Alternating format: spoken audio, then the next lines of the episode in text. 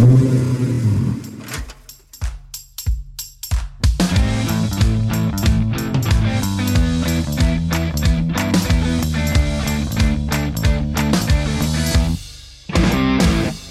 chers passionnés Nous voici aujourd'hui à explorer ce que j'aime à dire le champ de X. Que ce soit en mode coaching de groupe, cohésion d'équipe, nous retrouvons dans chaque échange humain un égrégore. En d'autres mots, une forme de pensée définie dans certains dictionnaires comme un esprit de groupe qui subirait l'influence de désirs communs de différentes personnes liées à la poursuite d'un même objectif. Aujourd'hui, l'exploration est en rapport avec la réduction des désaccords en apprenant l'influence des particules, passer de la mauvaise ambiance à une synergie d'équipe en comprenant l'influence du champ de X. Aligner des hommes compétents ne suffit donc pas. Il faut les coudre ensemble, pour reprendre le mot de MacDonald à Wagram. Dans cette vingtième spéciale, tu trouveras l'une des explications de l'influence du champ de X dans la vie de tous les jours, ainsi que son impact, et aussi le 1 plus 1 égale 3 de Bertrand Picard, notre saventurier.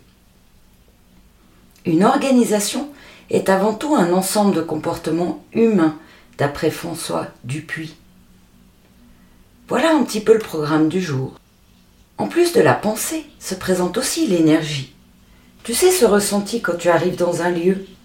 Celui qui fait qu'en un instant tu te sens physiologiquement mal à l'aise. Ou à l'opposé, super bien. On retrouve là l'influence du lieu, de l'environnement, des participants et de l'ensemble du groupe. Pour aller à l'extrême, quand tu participes à une cérémonie d'enterrement ou une cérémonie de mariage, l'ambiance n'est pas la même, n'est-ce pas? Ton ressenti du moment ne sera pas le même non plus. À ne pas confondre avec notre ressenti personnel, qui est plutôt lié à notre histoire de vie, et non avec celui de l'ambiance du moment.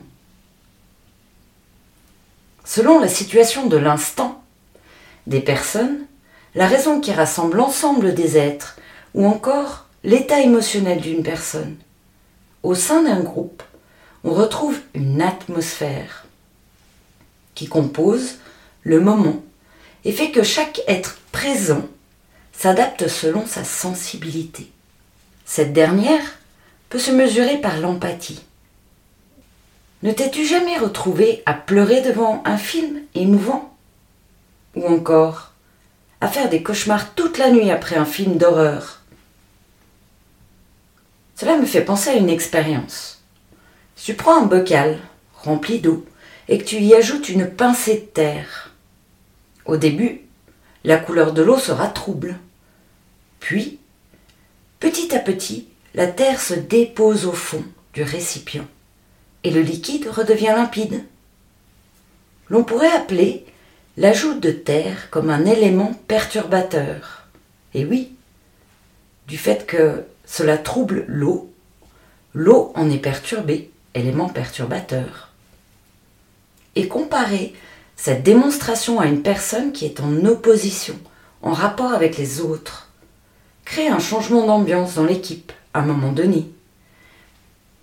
Ce petit élément perturbateur ou cette personne dans un état émotionnel peut modifier l'atmosphère dans l'équipe. Quand le groupe et la nouvelle personne s'adaptent, alors le chant redevient calme. Dans le cas contraire, il se présentera, comme on dit, des troubles. Ah, tiens, on revient à l'autre trouble. Pour l'anecdote, un jour on faisait une jolie fête à la montagne, entre amis. L'ambiance y était à la joie, au rire, au bon plat.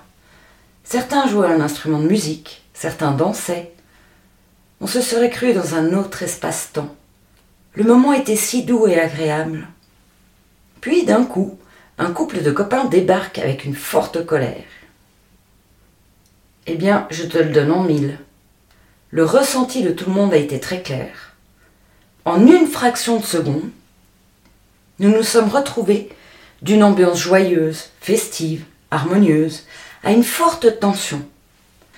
Cette tension était palpable pour chacun à l'intérieur, et puis aussi pour tout le groupe, dans l'atmosphère. L'atmosphère était devenue ce qu'on appelle tendue.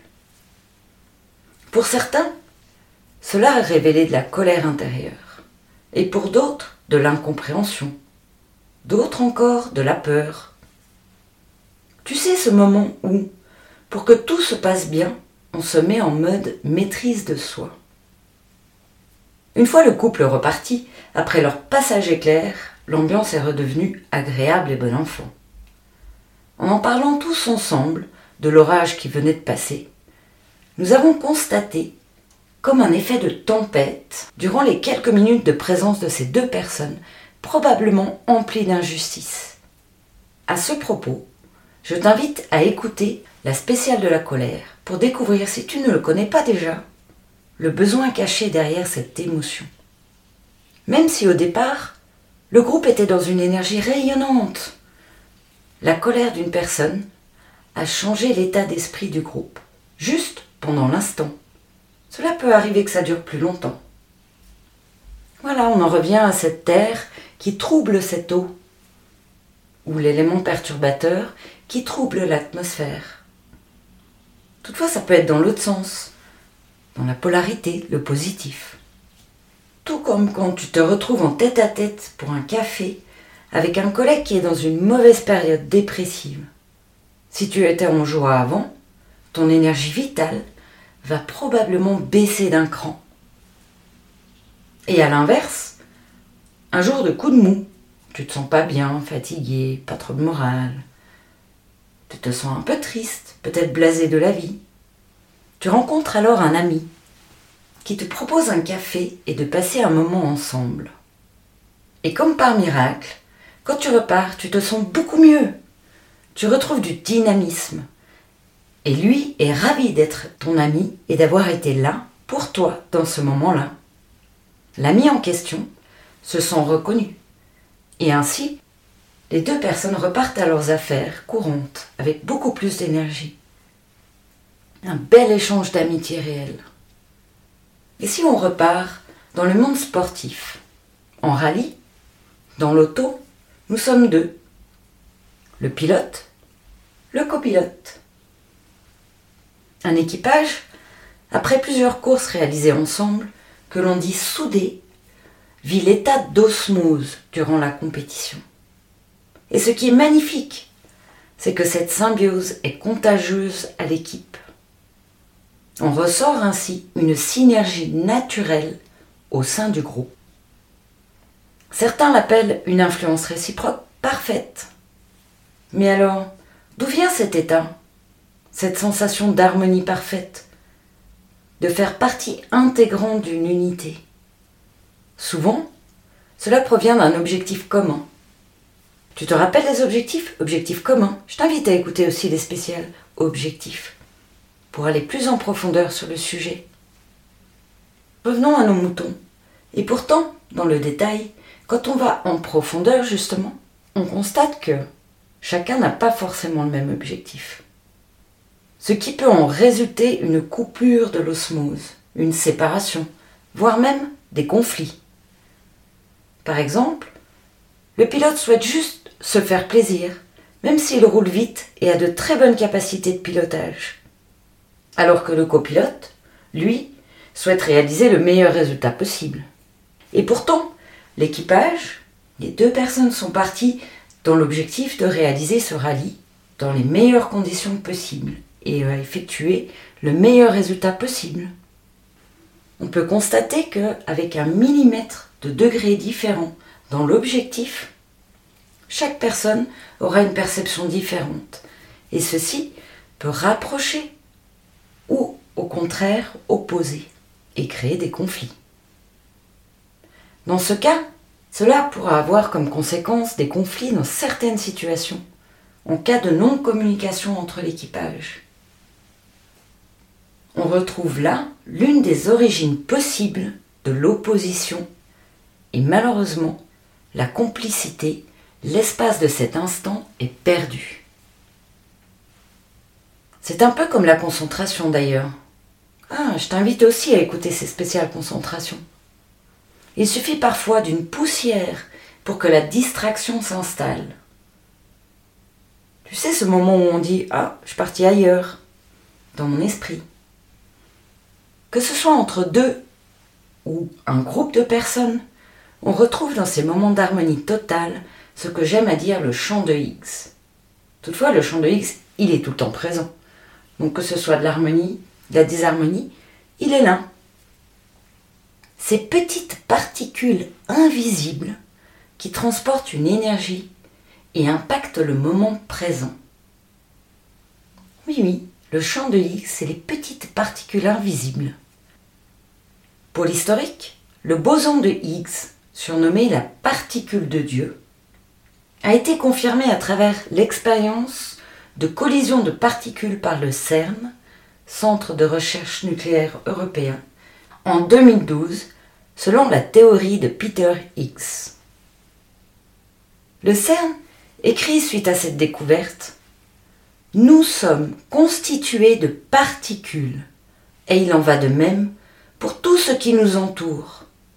En d'autres mots, cette expérience du LEP a démontré que l'espace entre les personnes ou autour de chaque personne n'est pas vide. Il est constitué de ces particules à court instant de vie. Ces bosons, comme à tout moment de la vie et comme à la construction d'une équipe, commencent à émerger dès la première réunion de groupe. Toutefois, ils sont aussi présents quand on est seul. Cette structure ou nouvelle équipe dépend en grande partie des interactions de ses membres.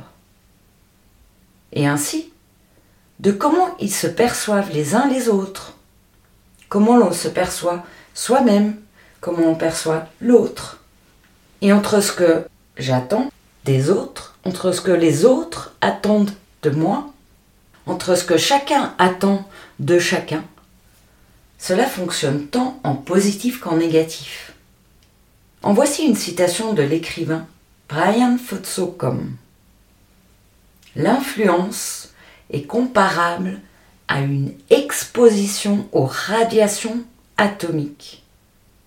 Elle transforme de l'intérieur sans permission.